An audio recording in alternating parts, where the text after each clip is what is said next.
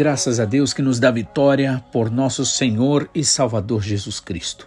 A única forma de nós termos verdadeira vitória é através de Jesus. Por isso que o próprio Jesus Cristo disse: Não tenham medo. Né? No mundo vocês terão aflições, mas não tenham medo, pois eu venci. E todo aquele que está em Jesus, ele vence. E por que isto? Porque se você está em Jesus, você é guiado pelo Espírito Santo. Você não é guiado é, pela lei que diz o que você pode ou o que você não pode. O apóstolo Paulo disse assim: Olha, tudo me é lícito, ou seja, eu sou livre para fazer a escolha que eu quiser, eu sou livre né, para, é, para é, agir, mas nem tudo me é conveniente, né? É, eu sou livre, ou seja, tudo me é lícito, mas nem tudo né, constrói, nem tudo verdadeiramente é produtivo. Tudo me é lícito, mas eu não me deixarei dominar. Ou seja, nem mesmo o fato da liberdade em si, que é tão boa, ela acaba dominando a gente. Assim como os pais que, por amor, se entregam aos filhos, assim também é todo aquele que vive debaixo da graça, ou seja, no campo da graça, vive guiado pelo Espírito Santo. Pois nós não fazemos simplesmente aquilo que nos agrada, mas fazemos aquilo que é necessário, aquilo que é produtivo, aquilo que visa o bem de todos ou o bem do outro, antes de tudo. E sendo assim, quem nos recompensa é o Senhor. O Senhor nos recompensa com alegria. A Bíblia diz que a alegria do Senhor é a nossa força. A alegria do Senhor é a tua força. Significando o quê? Que quando você é, agrada a Deus, quando você procura viver para agradar o Senhor, por quê? Porque você sabe que você tem razões para isso. Você é, você sabe que você tem sido abençoado, abençoada de uma forma imensa. Por exemplo, abençoado com a saúde. Que bênção grande, que bênção maravilhosa é estar bem, né? Por isso que é necessário não só a gente ser agradecido, mas também lembrar daqueles que estão no momento sofrendo é, com enfermidades. A Bíblia diz: alegrem-se com os que se alegram e chorem com os que choram. Então é necessário não simplesmente a gente é, ser agradecido, mas nunca deixe de lembrar daqueles que estão passando momentos difíceis, situações difíceis. Então você vê que nós somos verdadeiramente levados a ser úteis, a ser produtivos, a ser uma bênção em qualquer situação, em qualquer área. Então, quando nós vivemos debaixo da graça, não vivemos para os nossos próprios interesses. Muitas pessoas acham fácil viver na lei porque através da lei a pessoa, a, é dita a pessoa o que faz, o que não faz, e se alguém esquecer de avisar o que não é para fazer, a pessoa vai e faz e ainda tem a desculpa de que não foi avisado. Mas aquele que é guiado pelo Espírito Santo, ele mesmo se entrega, ele mesmo se rende ao Senhor e o Senhor o guia em todas as coisas. Amém? No capítulo 7 de Êxodo, a gente vê aqui que a queixa, né, ou seja, aquilo que é, Moisés orou e reclamou ali a Deus, pedindo a Deus, é, foi atendido, né? No final do capítulo 6, Moisés foi orar ali ao Senhor porque o pessoal estava culpando ele e Arão de que o sofrimento deles tinha ah, piorado ali no Egito porque Moisés foi pedir para Faraó para é, tirá-los do Egito. E daí, em consequência, né, o, o faraó então agora ele aperta mais ainda a situação. Mas não tem jeito, irmãos. A palavra de Deus ela vai se cumprir, independente da vontade do homem ou não. Por isso que é importante você entender que mais importante é a vontade de Deus ser feita. Quando a nossa vontade está alinhada à vontade de Deus, então os conflitos desaparecem e nós aceitamos mesmo aquilo que é difícil, mesmo aquilo que naturalmente nós não gostaríamos. Por isso que a oração, nunca esqueça, a oração ela existe não para fazer a minha vontade, a tua vontade. A oração ela existe para que a vontade de Deus seja a minha vontade. E Deus tinha avisado ali, né? Deus já tinha dado o decreto que ia libertar o seu povo. E é isso que Deus está fazendo. A palavra do Senhor diz que aquele que começou o bom trabalho está aperfeiçoando e vai aperfeiçoar até o dia da sua vinda. Portanto, aguarde no Senhor, seja qual for a sua necessidade.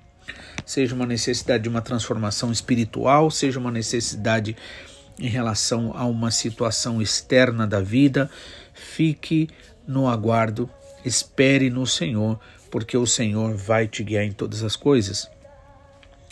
Então Moisés orou, né, pedindo ao Senhor, e o Senhor ali atendeu né? Ou, a, ou melhor, respondeu à oração dele. Não aconteceu o que ele queria na hora, mas o Senhor respondeu. E quando o Senhor responde a tua oração, você sente alegria, você sente força. Capítulo 7, versículo 1 diz assim: Então disse o Senhor a Moisés: Eis que te tenho posto por Deus sobre Faraó, e Arão, teu irmão, será o teu profeta. Tu falarás tudo o que eu te mandar, e Arão, teu irmão, falará a Faraó que deixe ir os filhos de Israel à sua terra. Ou seja, Moisés tinha falado para Deus: Senhor, se nem o próprio povo está querendo me ouvir, o próprio povo teu está querendo me ouvir, imagina Faraó. E agora o Senhor traz ali uma solução para ele, né? Ele diz assim: Olha, eu vou te. Eh, porque também Moisés disse que ele era ruim de falar, ele não era bom né, na expressão, na fala.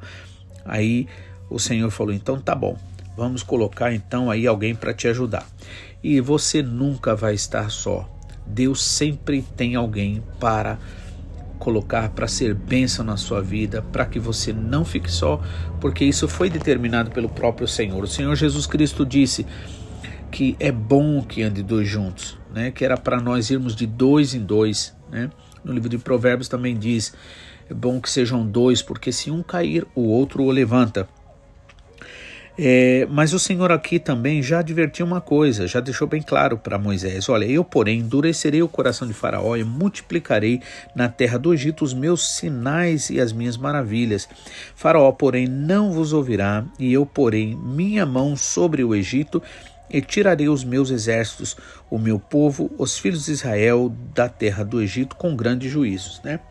E aí vem aquela questão, mas Senhor, então por que que o Senhor endureceu o coração de Faraó. Né? E eu também fiz essa pergunta muitas vezes. Mas o que eu entendo é que uh, o mal ele precisa se revelar. E Deus trabalha no tempo.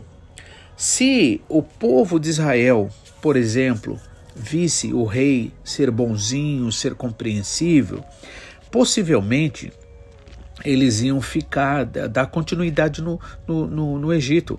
Muitas vezes, outras vezes, eles reclamaram com Moisés, dizendo era melhor a gente ter ficado no Egito. Né? E até diziam ter saudade de estar no Egito.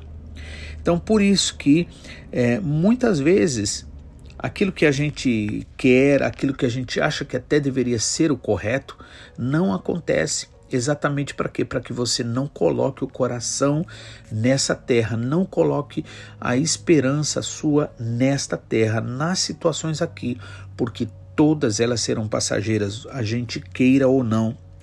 Então, Deus, aqui ele diz: endurecerei o coração de Faraó, ou seja, Deus quer revelar verdadeiramente quem é Faraó.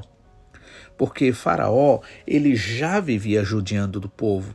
Faraó já vivia praticando injustiça.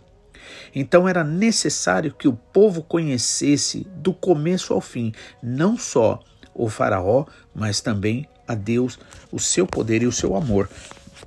O versículo 5 diz assim: Então os egípcios saberão que eu sou o Senhor quando estender a minha mão sobre o Egito e tirar os filhos de Israel do meio deles. Ou seja, é preciso não só conhecer a Deus como Deus, mas e também ter ele, mas ter ele também como Senhor, aquele que te orienta, aquele a quem você deve sim prestar contas, né? Porque eu estava lendo esses dias, quando eu acredito no livro de Malaquias, capítulo 1, quando o Senhor diz assim: se o, ó, o filho honra o pai, né? E o servo teme ao seu senhor. Se eu sou pai, onde está a minha honra? E se eu sou senhor, onde está o respeito a mim? Então é preciso realmente nós entendermos que Deus não é apenas Salvador nosso, Deus, Criador de tudo, abençoador, mas Ele também é Senhor. Quando Ele for Senhor na vida de uma pessoa, quando Ele for Senhor na sua vida, em todas as áreas da sua vida, você vai ver que verdadeiramente Ele vai assumir toda e qualquer situação e ele vai te orientar em toda e qualquer situação e você será mais ainda abençoado. Então Deus queria provar isto ali também para o povo, que ele é Senhor, ele é aquele que é dono de tudo e de todas as coisas e ele tem o poder e o controle sobre todas as coisas. Creia assim e você será abençoado. Então fez Moisés assim, é, assim então fez assim Moisés e Arão, como o Senhor lhes ordenara que fizessem. Então veja só, o segredo da vitória está na obediência. E o segredo para você obedecer, porque nós temos um coração realmente bom para desobedecer, bom para querer fazer a nossa vontade natural. O segredo para você ser obediente é você orar de todo o coração e pedir ao Senhor porque o segredo da vitória está na obediência. Amém? E Moisés era da idade de 80 anos e Arão da idade de 83 anos quando foram falar a Faraó. Veja só. Aí a gente olha, meu Deus, 80 anos, né? Você viu que não tem idade que Deus não possa te usar? Deus é poderoso. E na verdade, Deus não precisa do homem nesse caso. Ele só quer que o homem permita o Senhor trabalhar na vida dele e através dele. E o Senhor falou a Moisés e a Arão, dizendo: Quando o Faraó vos falar, dizendo: Fazei por vós algum milagre, dirás a Arão: Toma a tua vara e lança adiante de Faraó, e se tornará em serpente. Né? Tanto Moisés quanto Arão deveriam obedecer, né? atender ao pedido ali do Faraó. E aí o que acontece?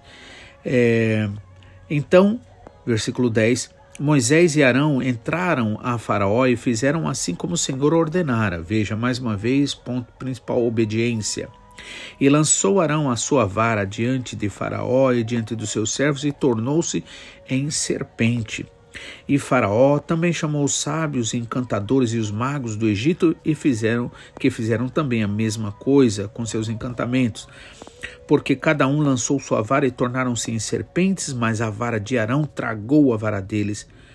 Porém, o coração de Faraó se endureceu e não os ouviu, como o Senhor tinha dito.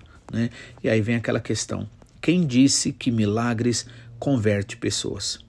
Milagres abençoa pessoas, mas conversão de verdade só se você quiser realmente agradar ao Senhor. Amanhã continuaremos falando sobre isso. Que o Senhor te abençoe, que te dê uma noite abençoada, um dia abençoado e próspero, e que você verdadeiramente, na intimidade do seu coração, você realmente possa chamar a atenção do Senhor e orar e pedir a Ele que faça a sua vontade na sua vida. Em nome de Jesus.